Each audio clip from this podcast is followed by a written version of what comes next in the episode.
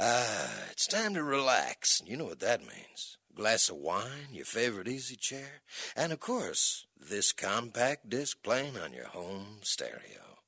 So go on and indulge yourself. That's right. Kick off your shoes, put your feet up, lean back, and just enjoy the melodies. After all, music soothes even the savage beast.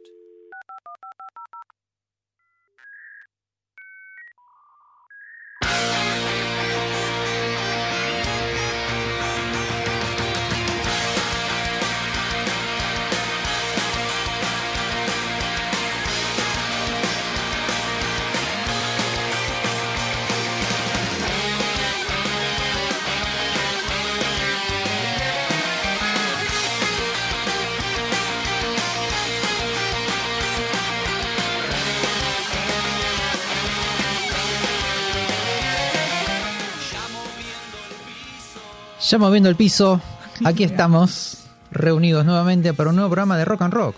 Bien ahí. ¿Cómo le va, querido Beto? Muy buenas tardes. Muy buenas tardes. Ha vuelto. He volvido. Ah, Ha pensé que yo. volvido. ¿Qué- cu- ¿Cuándo volví? ¿De dónde? Claro. ¿Y a dónde ¿Me había voy? ido? ¿A dónde voy? Oh, cuántas preguntas. ¿Cómo anda ese lavarropa? El lavarropas anda hermoso. Divino. Me- no le estoy sacando la ficha a una función, pero bueno, ya la voy a encontrar. Vamos. Le compraron un sombrerito. Ah, si está de lindo, no sabes. Breve. Luque invernal, sí. ¿Son de leer los manuales o no? Sí, sí, sí, sí. sí. Bien. ya está. En Sí, realidad me- ella es una persona que lee manuales, yo no. Eh, igual, no, voy a decir la verdad. En realidad, primero toqueteo. Ahí está. Cuando, cuando el toqueteo no funciona, que es lo que suele suceder, digo, ¿por qué estoy Señora. haciendo esto? ¿Por qué estoy haciendo esto? ¿Por qué no leo el manual? La secuencia de comandos no es la correcta. Claro, y ahí leo el manual y hago lo que debería haber hecho desde un principio. Para destrabar el, lavarropas que quedó ahí colgado. así, ¿no? Todo, claro. Bueno, cuando es algo carísimo como un lavarropas, ahí no, ahí leo el manual primero porque no, no voy a correr el riesgo de romper algo.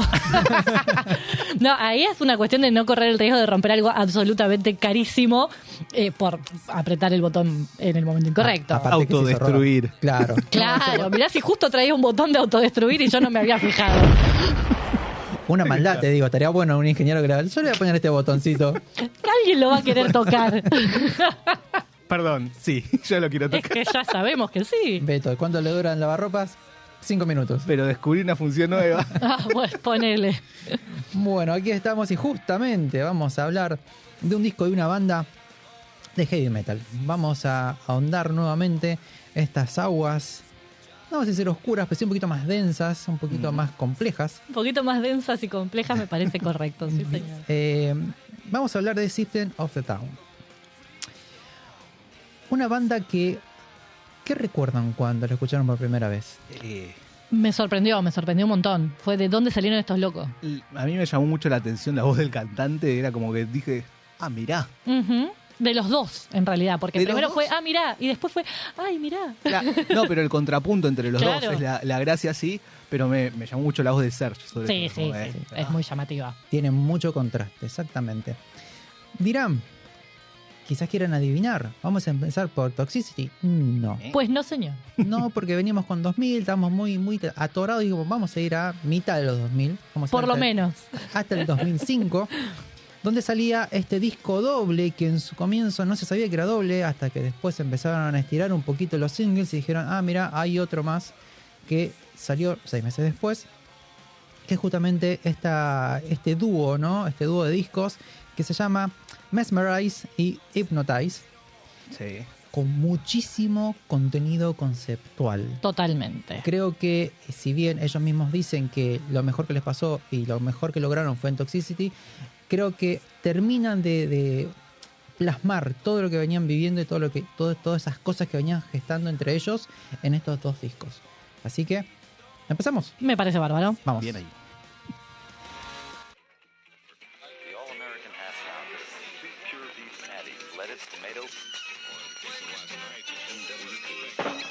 This is rock and roll radio. Come on, let's rock and roll with the Ramones.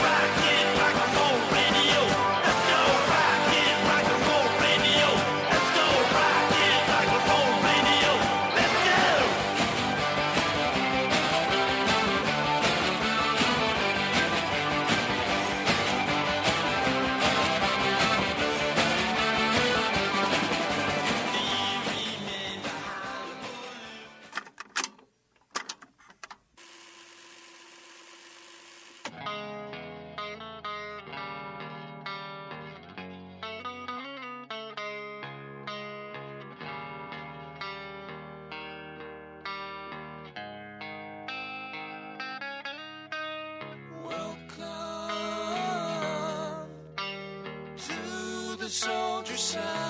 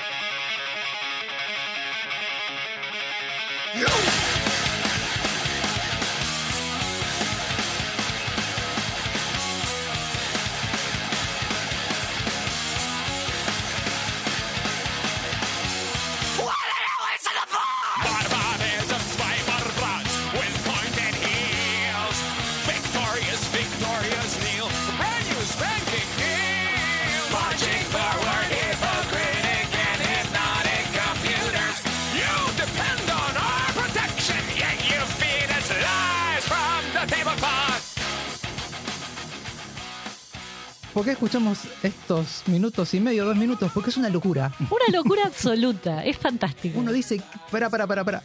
A mí lo que me pasó cuando la escuché en la radio, obviamente, la primera vez, Claro. y dije, no, no, no, no, no estoy entendiendo nada, ¿Qué está pasando? porque tiene, creo que lo magistral de, este, de esta banda, sobre todo, es el toque armenio.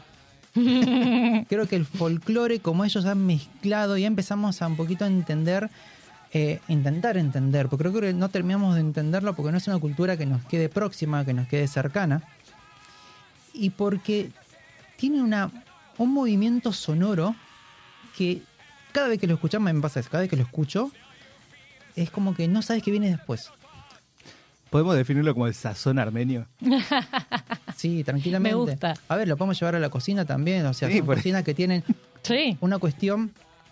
Y acá pues, le mando un abrazo a mi querido profe de, de música, de canto, que en un momento, eh, también la cultura ahí cercana, ¿no? Daba, daba clases de comida hindú.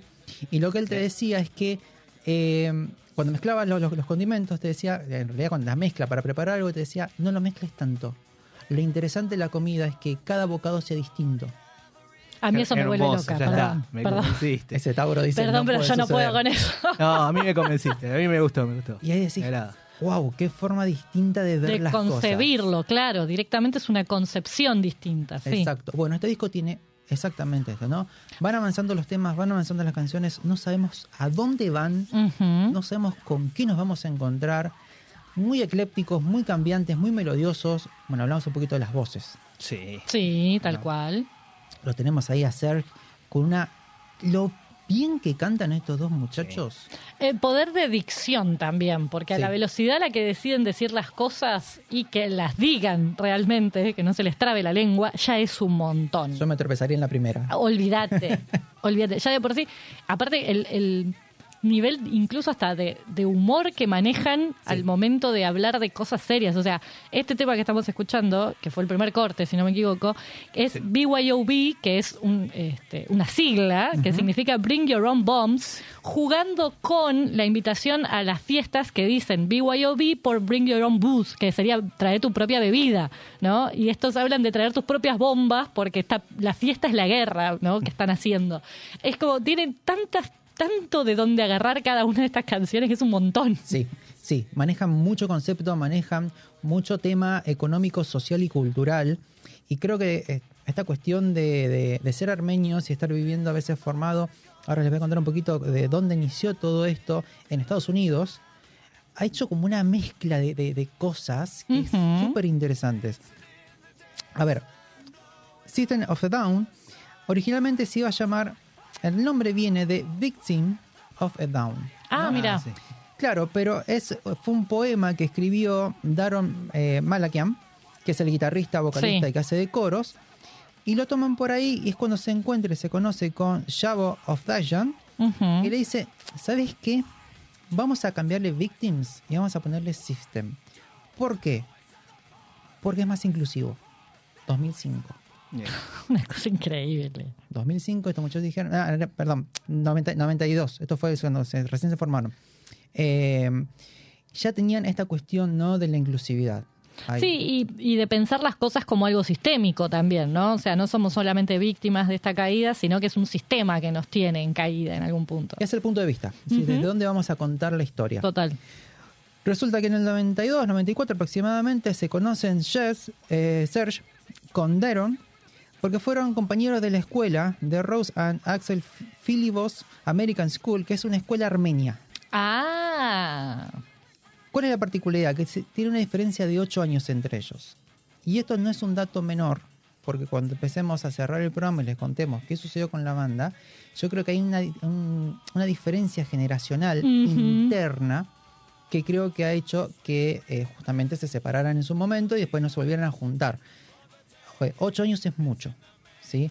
Los cambios generacionales se dan en un rango de entre 7 y 10 años y somos distintos. A partir de ahí, la generación que viene arriba, que está arriba o que está debajo, no compartís lo- los mismos gustos, no, no creciste de la misma manera. Hay un montón de, de- de contrapuntos que quieras Sí. o no, suceden.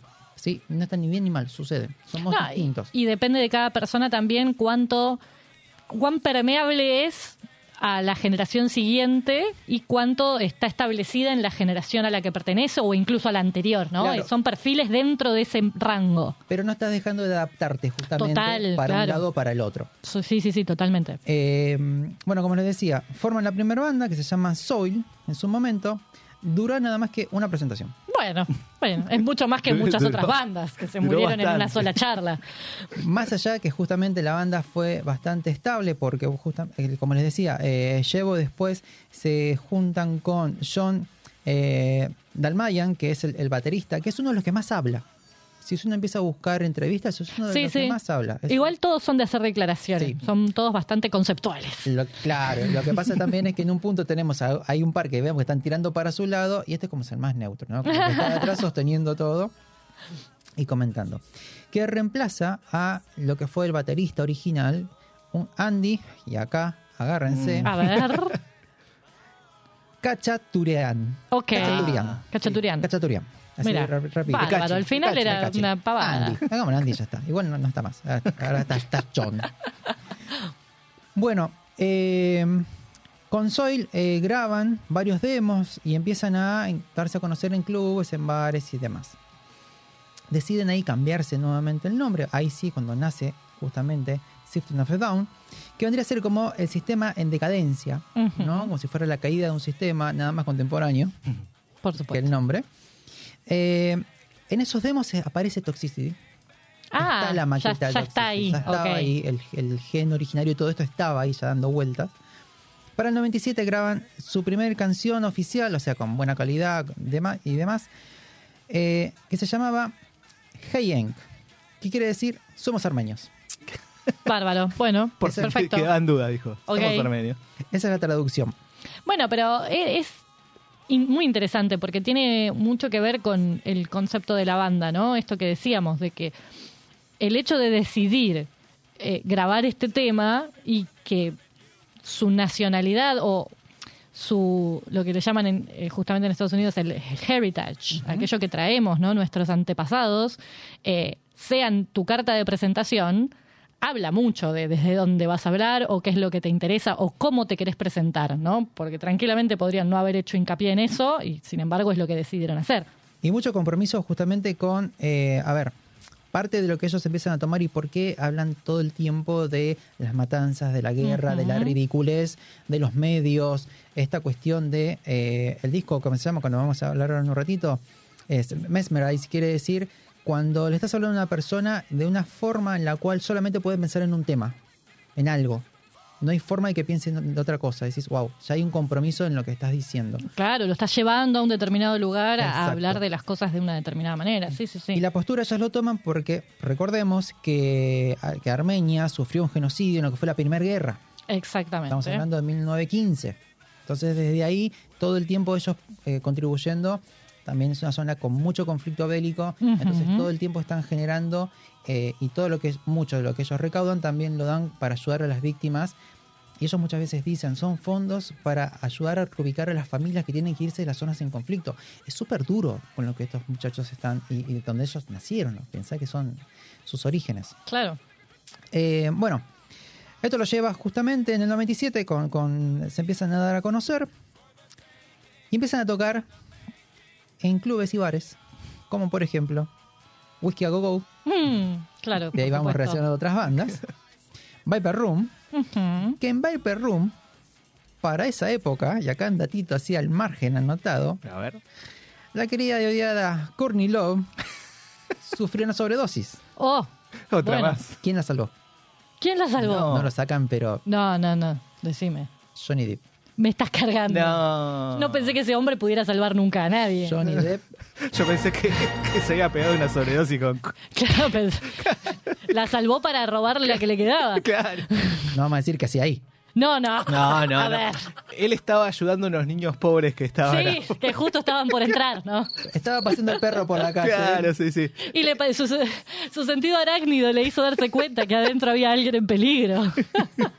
Todo esto sucede en Sunset Strip, que queda ahí en el oeste de Hollywood, sí, vendría a ser como la zona, una zona bastante marginal, donde iban las bandas, a ver, donde estaban todo el tiempo Lenny, donde estaban los Guns N' Roses cuando recién empezaron, era una zona bastante, una zona de strippers, ¿sí? una zona donde había bastante los clubes con- que, Claro. que se movían por esa época. Estamos hablando de fines de los 90. Por ahí se encuentran con Rick Rubin. Tampoco vamos a decir qué hace Rick No, Rubin no, no, tampoco lo vamos a preguntar. Estaba paseando al perro. también. Estaba también paseando el perro por la vereda, sí. Bueno, resulta que este muchacho los escucha y dice, ¿por qué no vienen a mi discografía? ¿No tienen ganas Eh. de venirse a mi compañía?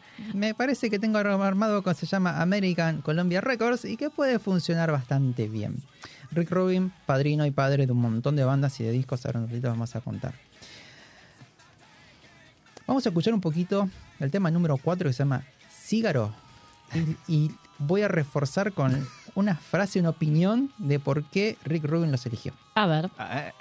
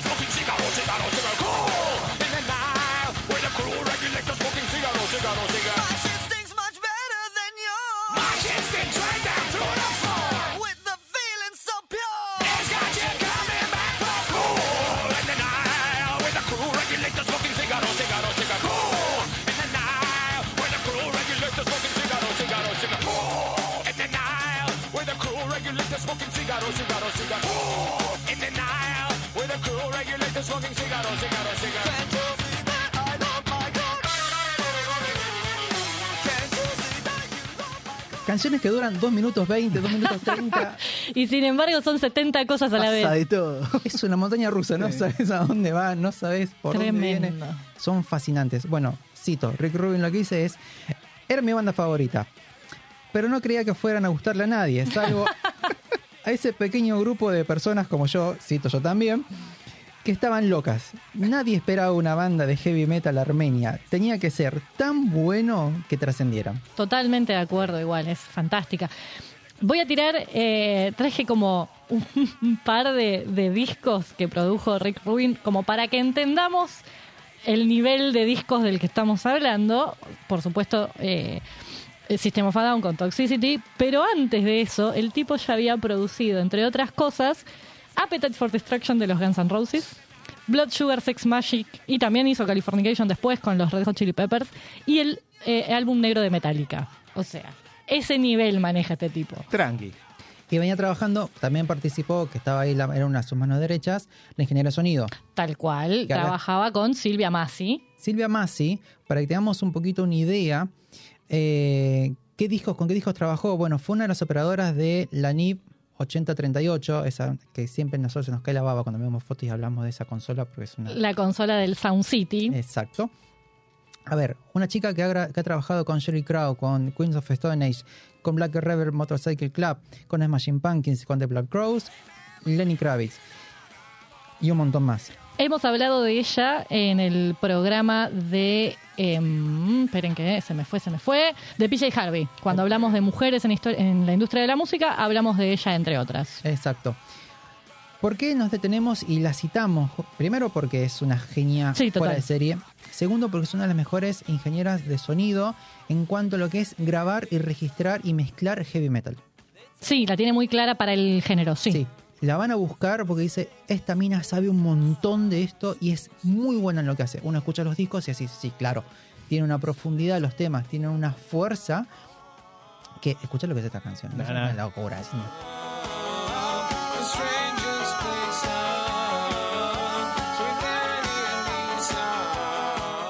Esos tempos y compases que claramente vienen de otro lado. ¿De dónde vienen esas partes? Y viene, viene de- del viejo continente. Del viejo mundo. Estos muchachos sacaban eh, justamente en el 2005, pero ellos habían trabajado antes, habían eh, su disco debut fue disco homónimo, Siphon of a Down, del 98. Después sacaban Toxicity en el 2001, Ujú. que en algún momento lo vamos a hacer. En el 2002 sacaban Still This Album, justamente tomando, y acá es cuando empieza a ver esta cuestión eh, cultural y este compromiso que tienen, que ellos toman el nombre del libro Still This Book de Abbey Hoffman, que podemos reconocer y podemos recordar justamente por estar involucrado con los de Chicago 7, con los 7 de Chicago. Película muy buena para que vayan a ver. Anotada. Tomen nota. Caso real, ¿no? Caso Estamos real, hablando. exactamente. Y ellos pudieron eh, despegarse rápidamente porque cuando ellos sacan en el 2001 Toxicity, que en un momento vamos a profundizar, ellos en el, el 3 de septiembre quieren hacer una presentación gratuita para todos sus fans. Resulta que no calcularon que eran muchos. no sabían que le gustaba tanta gente. Habían elegido un lugar para 3.500 personas. Resulta que empezaron a llegar, empezaron a llegar. Se calcula que llegaron a juntar casi 15.000 Ah, personas. se les fue bastante de, de la, la- la- la que manejaban ellos en su cabeza, Exacto. ¿no? Por lo que los bomberos del lugar dijeron, que son uno de los que brindan seguridad en, es- en esos, en Estados Unidos, dijeron, mira, no podemos dar garantías de que no se vaya todo el demonio. Así que cancelaron, les criticaron que no salieron ni siquiera a tocar un tema y avisar la banda, sino que realmente de abajo dijeron, bueno, no sale, se suspende, qué sé yo. Cuestión que la gente se armó disturbio, tiraron piedras, les rompieron los equipos. Qué lindo, qué divertido. Y se calcula que perdieron 30 luquitas verdes en equipos. La verdad que no, no saben nada, no saben aguantar. Eh, recuerden acá, creo que fue en Mendoza cuando el Piti no salió, ¿se acuerdan? Uf, No. contame que, mandaba, historia. que mandaba videos y todo. Y después terminaron prendiendo fuego todo. Yo la viví casi en vivo porque no podía creer lo que Fue estaba tremendo sucediendo. lo que sucedió. Tremendo. Estos son unos flojitos. Bueno, entonces, como decía, en el 2005 sale Mesmerize, que es este disco que estamos disfrutando y escuchando. Un disco que vendió la primera semana 4.500 placas, lo cual es una barbaridad. Fue número uno y es la primera vez que, porque después cuando sacan el segundo disco, la primera vez que igualan a los Beatles, igualan a Tupac y a DMX DMX en tener dos discos en número uno en el mismo año. Claro, porque sacaron eh, Mesmerize en mayo y eh, Hypnotize en noviembre. Entonces quedaron, entraron los dos en la misma medición. Sí. Entonces, es.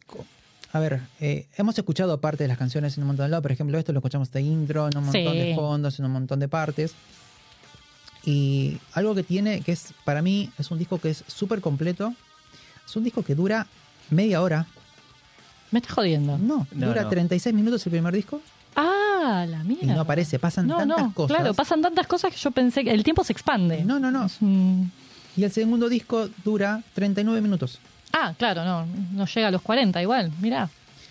A ver, una decisión de ellos, yo creo que cuando uno empieza a ver un poquito la historia y todo lo que venían viviendo, lo que venían, y ahí hacemos este arco, ¿no? Con esta diferencia generacional, ellos ya empezaban a tener problemas internos, primero porque estaban vendiendo mucho, entonces se desliza como que parece que hubo algunos problemitas Ah, mira. en lo que es la distribución del dinero, de las regalías, sumado que Eh, bueno, a ver, de la mano de Rick Rubin, algo que sabes que vas a facturar un montón. Entonces, si quizás no estás muy bien preparado, es como.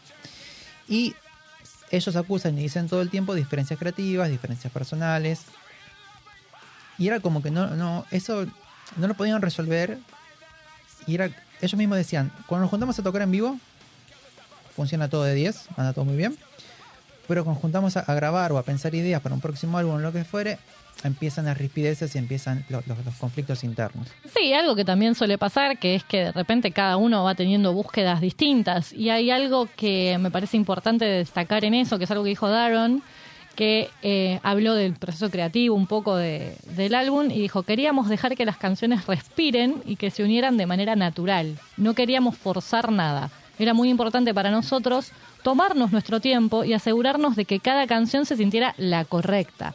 Entonces también cuando le pones tanta cabeza, ¿no? A qué es lo que va a salir, cuándo va a salir y todo lo demás, empiezan los roces de, de- de conceptos porque cada uno por ahí maneja una forma distinta y si no queremos forzarlo, eh, lógicamente hay que dar espacio como a cada Sí. uno.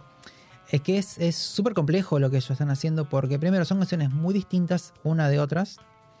Eh, son canciones que tocan varios géneros, porque si bien tenemos, se, se- se escucha ahí, es- es- yo creo que lo más importante es eh, lo diferente, algo que le han reconocido todo el tiempo a System of a Down es que amplió lo que siempre le pasó al heavy metal es que llega momentos de que se empieza a estancar Sí. hasta que aparece una banda que realmente vuelve a expandir los límites porque se anima a mezclar cosas. Entonces empiezan a mezclar estos chicos, ¿no? Trayendo todo lo que es la parte del folclore y las métricas. Y ahora un poquito no ratito Nancy nos va a contar un poquito cómo están Ujú. construidas las canciones.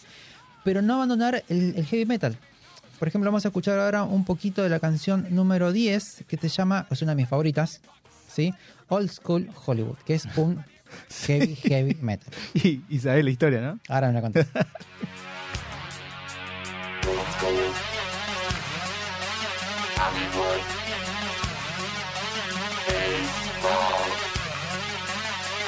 Tony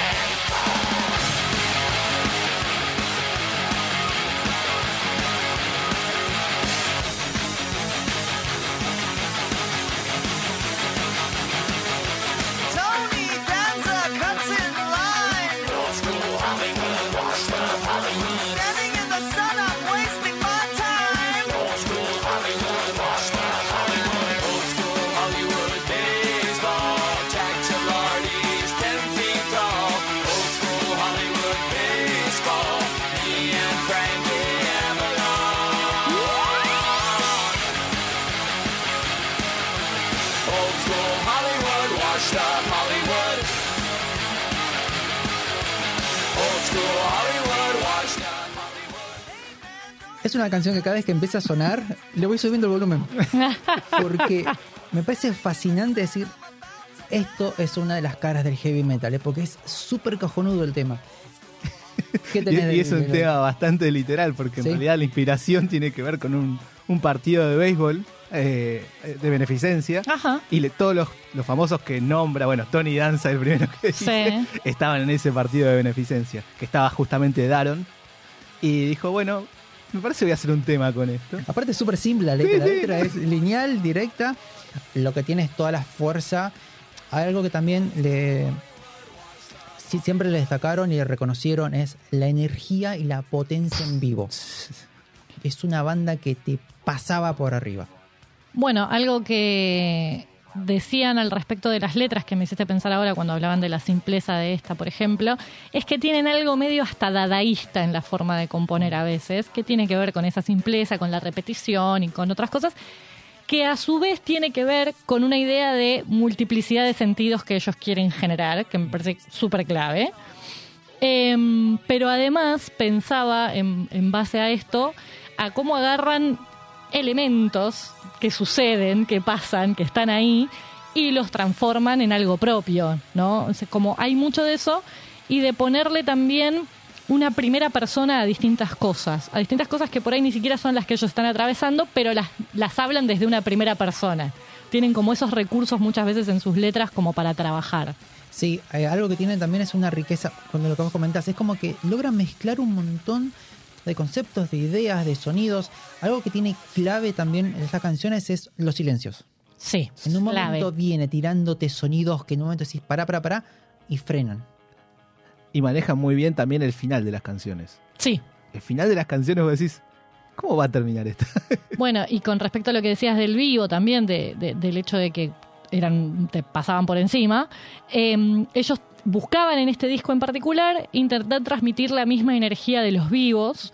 eh, y por eso hubo mucho de agarrar y decía, mm, Yabo, por ejemplo, dijo en un momento, eh, somos como una pandilla, ¿no? como una gang, decía, ¿no? que nos juntamos, nos arremangamos y hacemos la mejor música que podemos. Eso es lo que somos, nos caracteriza, digamos. Sí, y bueno, la canción que está sonando de fondo, ¿no? La parte vocal Mm. es un viaje. Tiene, te, con- te conectás con una parte muy. Eh, no vamos a ir de vuelta a Armenia, ¿no? Pero. Primitiva, una- podemos decir, en, el sentido sí, de, la conexión. muy root, te lleva algo muy de raíz. Es, es, es como eh, eh, sentarte a escuchar las influencias que tuvo cualquier disco de, de lo- de los ingleses después que vuelven de India. Te empezás a Claro. encontrar y decís, uy, me está llevando a un lugar distinto, Otro recorrido, tal cual. otro recorrido. Y, eh, también lo decía Rick Rubin, hay algo que también le, eso- les ha sido tan bien, porque al ser tan distinto, es una banda rara. Porque Sí, claro. Un término que es, es rara, es, no la puedes encasillar ni definir de alguna manera, pero es muy amplia. Sí. Por ejemplo, eso es lo que hace que a mí me gusta, porque a mí lo que me pasa con el heavy es que me aburre rápido. No porque sea aburrido, a mí me pasa que el- la rítmica que manejan me cansa. En cambio, con ellos no me, no me pasa porque justamente tienen mucha variedad. Mm, Y, y entonces le, le imprime otra cosa, sí, distinta. y no desafinan. No, No. Hay algo que a mí me vuelve loco, es que no es todo en su tono que tiene que estar pedazos de No, el, manejo de la voz que tienen es único. y la amplitud es. Sí, sí. Tenías datito de cuestión. Sí, tenía un datito de Question, que es una de las canciones que están por ahí en el primer disco, justamente, como para ejemplificar esta eh, complejidad musical de la que veníamos hablando y que ya se notó en los eh, fragmentos que hemos escuchado de distintos temas. Question solamente, o sea, esta canción sola ya alterna entre cuatro tipos de compases distintos. Está en 9.16 en las secciones acústicas, en 6 octavos en el estribillo y los interludios eh, acústicos, 5 octavos entre las secciones y 4 cuartos en el último estribillo, siendo altamente irregular, pero a su vez termina siendo igual muy melódica. Entonces es un manejo de esos cambios que para mí es como clave. Sí. Las melodías. Es una banda que, a ver, en un momento lo, lo- lo he dicho, hay, no todo, pero los mejores temas, por ejemplo, de, eh, de Pantera. Te puedo, decir, te, te Sí. puedo traer una banda que es, pero bien dura de heavy metal. Tal cual. Tiene unas melodías increíbles dentro. Entonces, cuando vas entrenando el oído, esto lo he dicho desde cuando empezamos los programas, ¿no? Hay veces que hay que ir entrenando y a poquito ir acostumbrando los sonidos de lo que va generando, porque no solo por la cantidad de, de- de sonido y el volumen, sino por la cantidad, hay muchas notas, hay mucho, hay mucho, es como decirte, mucha pared, hay como mucho, mucho. Entonces hay que empezar de a poquito. Súper recomendado empezar con un volumen bajo. Y ahí empezar a descubrir, encontrar esas melodías. Y ahí uno me dice, ah, mira lo que están haciendo estos muchachos. Claro. A ver, Reyes de la Melodía, Iron Maiden. ¿Por qué Sí. son tan jiteros? Porque es una melodía mejor que la otra y todas llevadas de la voz. Entonces, van moviendo esto. Pero esta banda, aparte de eso, es justamente lo que contaba Nancy. Las métricas, los cambios. Acá lo impresionante es que en tanto, entre tantos matices logran cohesión musical de esa manera. Claro, exacto. Y tiene un sonido muy particular, muy propio. Sí. La- Sí. la- las guitarras, es- es- como escuchamos ese machaqueo de guitarras, está afinado en un tono que no la tiene otra banda. No. Y está grabado también por las manos de esta, de esta, de esta, de esta- de esta chica, Sí. Que suena súper claro. Es un disco que está muy bueno escucharlo si tienen eh, plataformas como Tidal o si tienen, obviamente, el vinilo, si lo tienen, o un CD y con un buen equipo, con auriculares, disfrutar todo lo que pasa, porque el silencio es silencio, las voces son preciosas, este juego que hay entre ellos dos también, Sí. y, y la batería está todo en su lugar. Bueno, y pensando en el concepto de, de que te lleva de viaje, que vos mismo dijiste, eh, Serg en un momento dijo que El concepto de este álbum doble son 24 canciones pensadas como una sola pieza gigante para sentirse como un viaje, como una pieza cohesiva e interconectada donde cada canción contribuye a una narrativa y una exploración temática general. Sí. Y algo que también se nota mucho es eh, los dos tiempos. El segundo disco es más denso, es más pesado. Total. Eh, si quieres un poquito más oscuro también. Sí. Tiene eh, todo lo que sirvió, justamente reforzando el tema del viaje, ¿no? Todo lo que empezó con el primero, en el segundo se intensifica más Total. y es eh, un- tiene una complejidad mayor todavía. Como que hay algo que se establece en el primero que se profundiza en el segundo. Sí. Sí. Bueno, justamente se llama Hypnotize. Y vamos a escuchar el tema número 4, justamente, el homónimo, Hypnotize.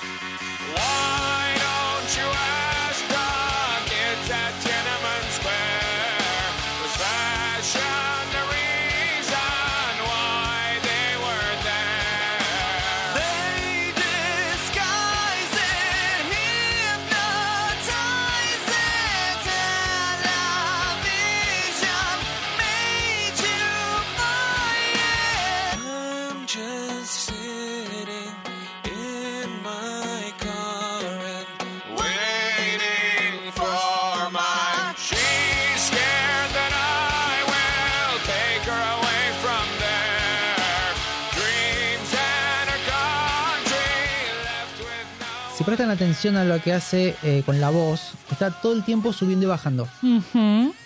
Eso genera un momento de tensión y un momento de descanso que es muy amable para el oído, porque estamos buscando eso.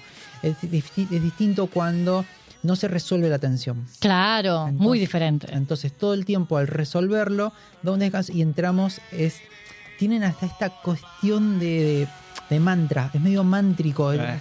es circular. Total. Van bien y todo el tiempo están girando sobre y van avanzando, ¿no?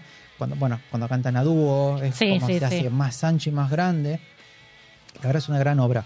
Y aparte un tema que está hablando de el poder seductor de la propaganda, ¿no? Tiene unos temas en donde habla justamente de eso también. Está bueno que lo acompañen con, con las letras y no si les cuesta un poquito entenderlo. Igual son bastante eh, claros. Sí, sí, sí, sí. Eh, tienen esto de la síntesis o la simplicidad en la cantidad de palabras, no, no suelen ser relatos muy complejos, pero por la misma idea de también dejarlo muy abierto a la interpretación propia. Y también porque no es su lengua materna.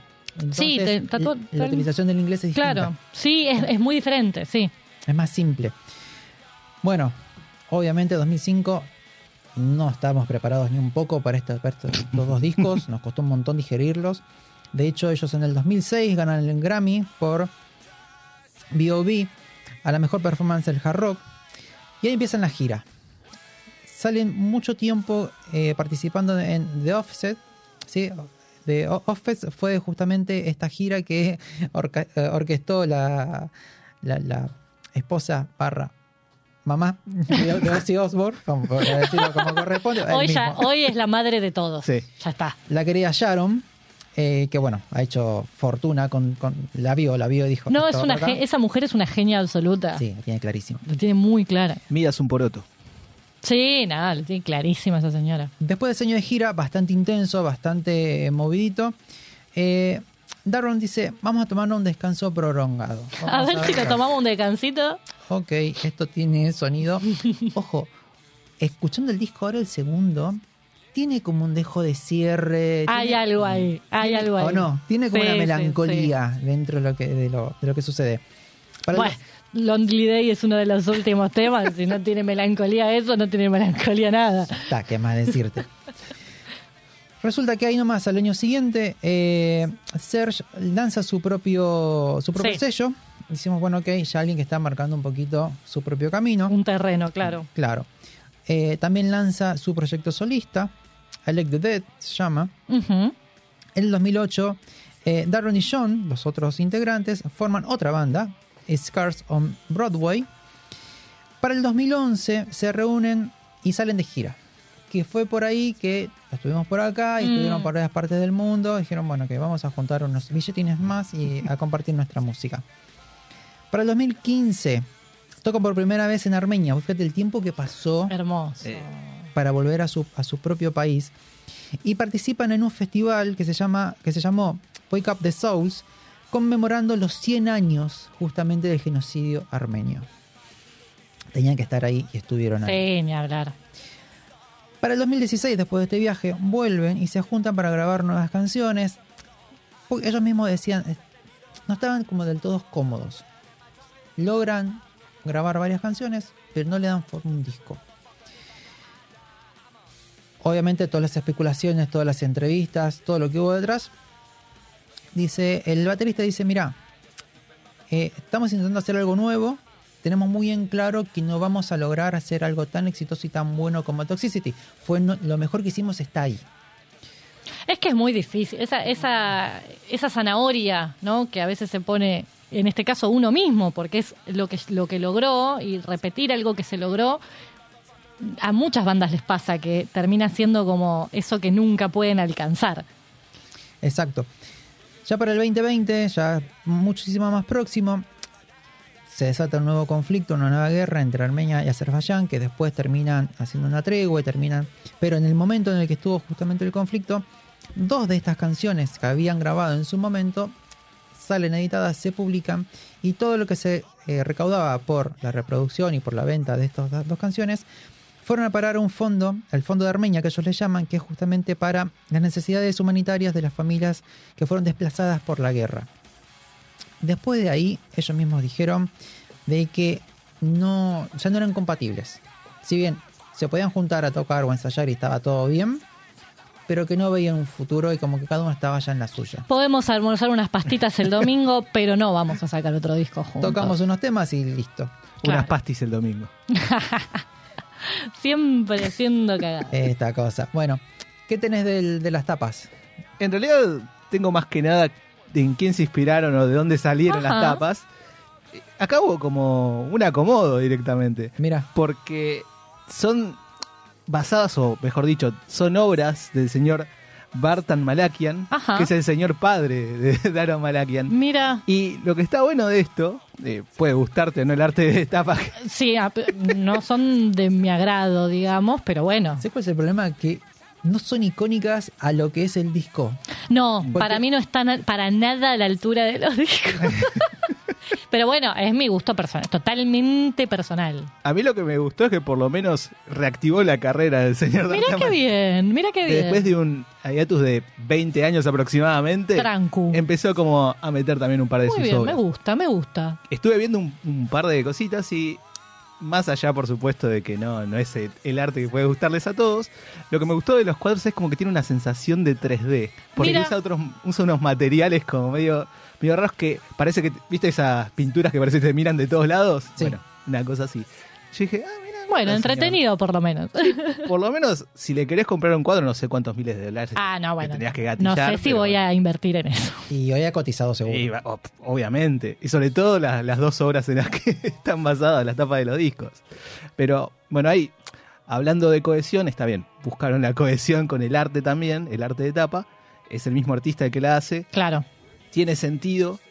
Eh, bueno, el nombre de los, de los discos en sí también tiene sentido. Sí, claro. Porque bueno, Mesmerize, eh, Hypnotize son palabras que son similares más allá de que la acepción no es la misma. No, pero la sonoridad también. La o sea, la- sonoridad- las eligieron no solamente por el significado, sino que creo que también desde un lugar de sonoridad. Y una sola palabra.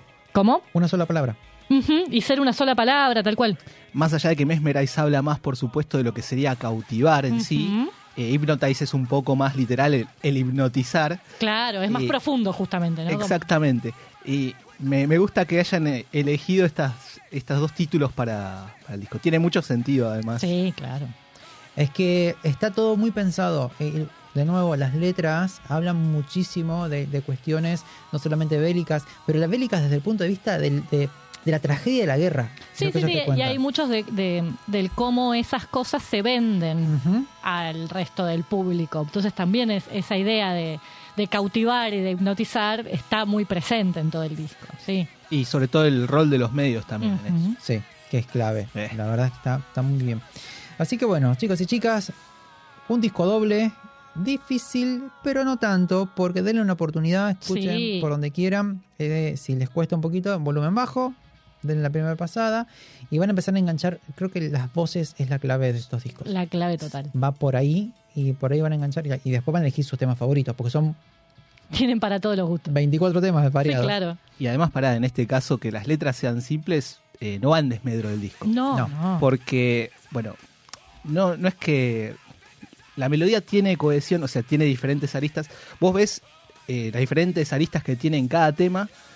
En el mismo disco, o en los, los dos discos en realidad, también notás la cohesión musical entre cada tema. Por supuesto. Entonces está el tema que tratan, a dónde apuntan, son claros en el mensaje.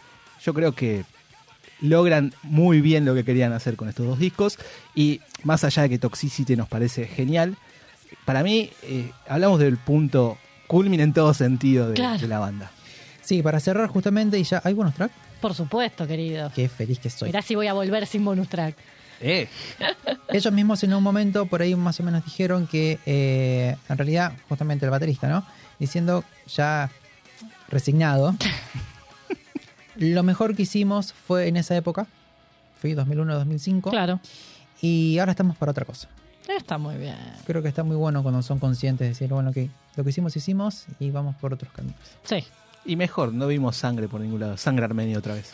No, no. Eh, más que nada, eh, el, cuando las bandas empiezan a decaer. Claro.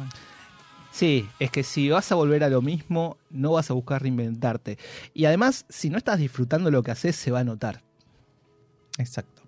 Bien, vamos a cerrar y hacemos un bonus track. Por supuesto. Yeah. This is Rock and Roll Radio. Stay tuned for more rock and roll. Creo que les gustamos mucho. Mande matar a los Rolling Stones. Señor, ellos no son. Obedece.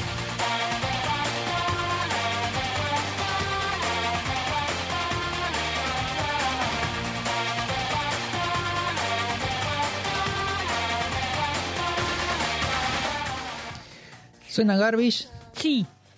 hay bonus track. Sí. ¿Te enteraste de la noticia? Ay, no. Están en gira por México. Bueno, Palp, Anunciaron fecha. Palp también. y no. Estoy desesperada. Estoy que no quepo en mi cuerpo. Así, Sí, estoy así. sí. Estoy como el nene que recibe, que recibe la, ¿qué era? ¿La Nintendo 64? No me acuerdo. Sí. es un hermoso momento, pero necesito que digan que vienen y empezar a juntarlo morlaco porque va a madera. están muy saladas las entradas. Ay, por favor, no hablemos del tema. Bueno, tenemos dos riñones. Sí, vamos a ver. Eh, bueno, me quedé pensando para este bonus track en esto que hablábamos de esta intención de ellos de que los temas ayuden a pensar. Una de las cosas que dijeron al respecto de sus temas en general, que me parece muy interesante, es hay mucha conciencia política en el álbum, pero no es solo política por la política misma, digamos, o for politics sake, dicen ellos, ¿no? Sino que es acerca de hacerse preguntas y poner a la gente a pensar. Y hablan mucho de contribuir a generar y a, y a desarrollar el pensamiento crítico, ¿no? Que es esta idea de no dar respuestas, sino quedarnos con otras preguntas. Que es lo mejor que puedes hacer, generar Claro. nuevas preguntas. Exacto, de hecho uno de ellos dijo, si nosotros explicáramos nuestra idea de arte, que hasta es diferente para cada uno de nosotros, entonces dificultaríamos que cada uno que lo escucha haga su propio recorrido. Entonces me puse a pensar en películas que de alguna manera te dejan teniendo que tomar alguna decisión propia. Wow, ¿No?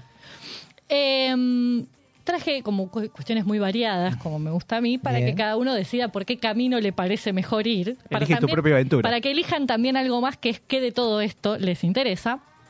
Vamos a empezar por un típico final abierto, que sería Inception o El Ah. origen de Christopher Nolan, película del 2010, en donde hay algunas líneas medio borrosas entre la realidad y el sueño y nos deja un final en donde cada uno tiene su propia teoría de qué pasa con ese trompito y qué significa eso que está sucediendo, ¿no?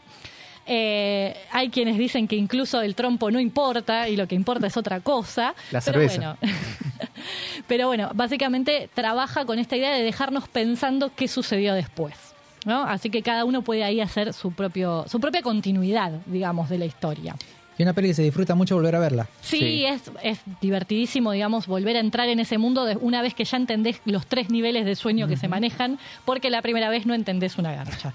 Entonces, eh, verla dos veces es, es clave. Es recomendable. Es, reco- es altamente recomendable. Está hecho para verlo varias veces. Ojo, yo la disfruté mucho igualmente la primera vez que la vi, porque aparte visualmente es muy interesante y demás, pero sí, eh, si queremos profundizar en lo que es la narrativa, verla dos veces también eh, suma. Un datito así que como Sí. entre paréntesis. Yo la vi en el cine. Yo también. Cuando salí, típico, alguien te la quiere comentar y dije, por cinco minutos te pido que por favor no me digas nada. necesito que mi cerebro procese esto que acaba de suceder, haga toda la sinapsis que necesita y después hablamos. Llegamos a la calle y hablamos lo que quieras. Quiero Total. saber si estoy soñando en este momento. me, pi- me- me voy a pellizcar. Bueno, después tenemos eh, Mulholland Drive de David Lynch del 2001 o El Camino de los Sueños. Estoy con monotemático. Sí, esa me la debo igual, pero Bueno, dale. en este caso ya estamos hablando de otra cosa, porque estamos hablando de una película bastante surreal, enigmática, que desafía la estructura narrativa tradicional. O sea, no vamos a tener una introducción, nudo y desenlace como nos podemos esperar en otras cosas. Y tiene secuencias que parecen incluso despegadas del resto de la historia y que hay 25.000 teorías de qué significan trabaja mucho simbolismo. Hay una lista de ítems que dejó después David Lynch para poder entender la peli, así que imagínense el nivel de delirio del que Sí, les sí. estoy hablando. Si no te deja tarea Lynch, ¿qué te va a dejar? Tal cual. Así que eh, la verdad que es una película súper interesante, pero bueno, es una película que requiere de un trabajo del espectador muy diferente. Es para meterse si uno tiene ganas de entrar en un viaje extrañísimo y ver qué le surge a partir de ahí, digamos. Bien. Por otro lado, entonces, si no queremos terminar con el cerebro tan, tan frito, tengo dos opciones más que son, por un lado, Waking Life, de Richard Linklater del 2001, que también aborda el mundo de los sueños, pero en este caso de los sueños lúcidos, de la idea de poder ser consciente de que uno está soñando y qué pasa si uno es consciente del sueño, pero todo esto es a través de una serie de eh, conversaciones filosóficas que el personaje va teniendo con otros con quienes se encuentra, eh, y siempre en la duda de si está soñando o está despierto también anda por ahí, y con una técnica de animación que Linklater empezó a recorrer o, o a investigar en esa película, que es la que retomó después en A Scanner Darkly y si no me equivoco también en Apolo 8 y medio, que es la última que ha sacado animada, que a mí me gusta mucho. Está muy linda. Es muy bella, así que eh, acá obviamente la van a ver en versión 2001, no tan acabada como, como ahora, pero sí es ese primer intento que él hizo de, de meterse en este tipo de animación.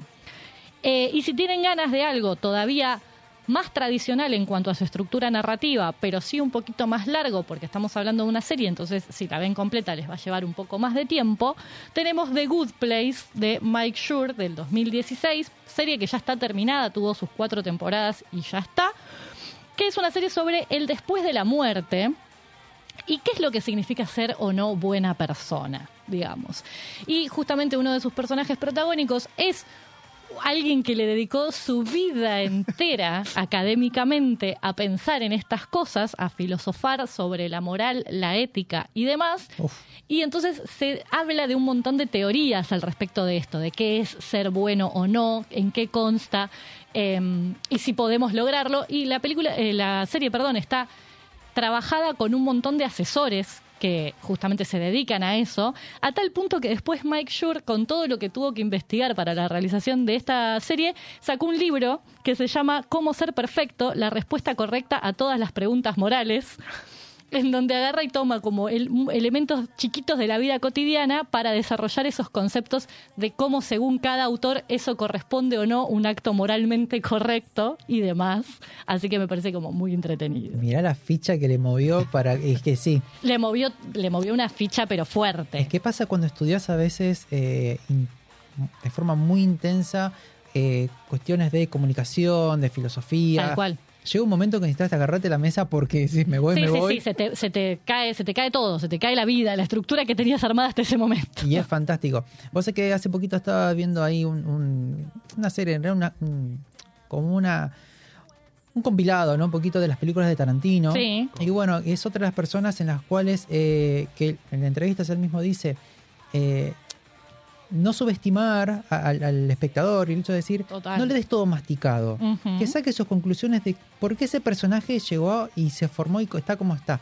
Que creo, O si está bien o está mal lo que hace. O sea, cada uno tiene que también poder este elaborar su propia teoría al respecto de eso, con quién empatiza más o menos. Este, no hace falta que todos sean absolutamente mártires y perfectos. Exacto, eh, eh, el fuera de campo, ¿no? ¿Qué es lo que pasa por fuera de lo que no te está mostrando y que vos tenés que construirlo? Decir, che, ¿por qué tiene esa marca? ¿Por qué llegó así? ¿Por qué es así? Porque creo que es uno de los grandes Total. directores. Y bueno, me encantó la recomendación porque es para ir a investigar y Y a pensar un poco. expandir un poquito nuestras neuronas. Bien, vamos a cerrar. La verdad que es súper suculenta la mesa, estuvo buenísima. Todo riquísimo. Una panzada de información. Querida Nancy, gracias por todo. Pero por favor, Brian, cómo no. Querido Beto, Muchas gracias a ustedes. gracias por su aporte. Gracias a Lavarropas. Ropas. Le mandamos un saludo y un cariño A la Chofi. a la Sofi, la Peque, que anda media ocupada, está muy pasada de cosas, pero bueno, esperamos de nuevo al próximo programa. Y como le decimos siempre, cuídense, cuiden al que tengan al lado, vean el lado más brillante de la vida. Y nos vamos a encontrar en unos días. Ujú. Estamos preparando Estamos algunas cositas. pensando mucho. Ahí está. Estamos- También. Estamos trabajando para usted. Y Estamos viendo si estamos despiertos o dormidos. O dormidos. También. Pero bueno, en ese día escanírico estamos armando cositas nuevas, haciendo ciertos cambios como para mejorar el contenido y todo, para que lo disfruten, obviamente. Nosotros felices de compartirles la información y esta nerdeada fuerte que hacemos. Fuerte. Le mandamos un saludo también al operador que está muy estoico ahí, está así, pero está haciendo Está trabajando piruetas. duramente Está para haciendo- encontrar videos de niños que reciben una Nintendo Es, 64. es que está medio averiado, pero está haciendo fuerza para Está tratando de no morirse, básicamente. No sean malos, que tiene que seguir trabajando. Que te mejores, querido. Te mandamos un abrazo grande. Buenas tardes. Eh, estoy acá esforzándome por respirar. Ahí Muy está, ¿viste? Yo tenía razón.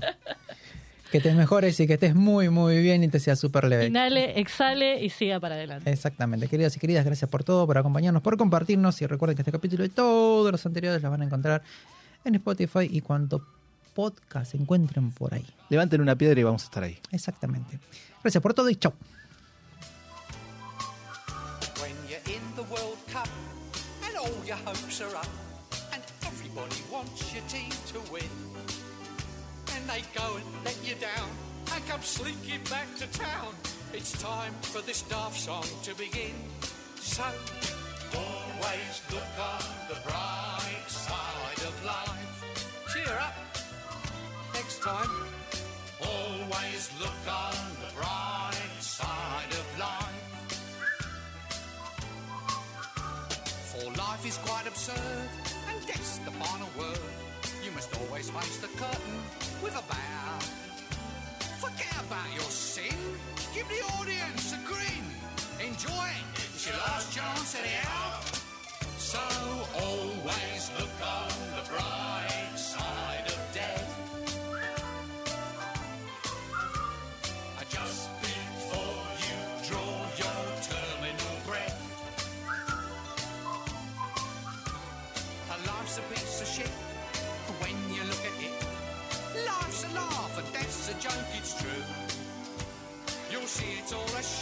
keep them low.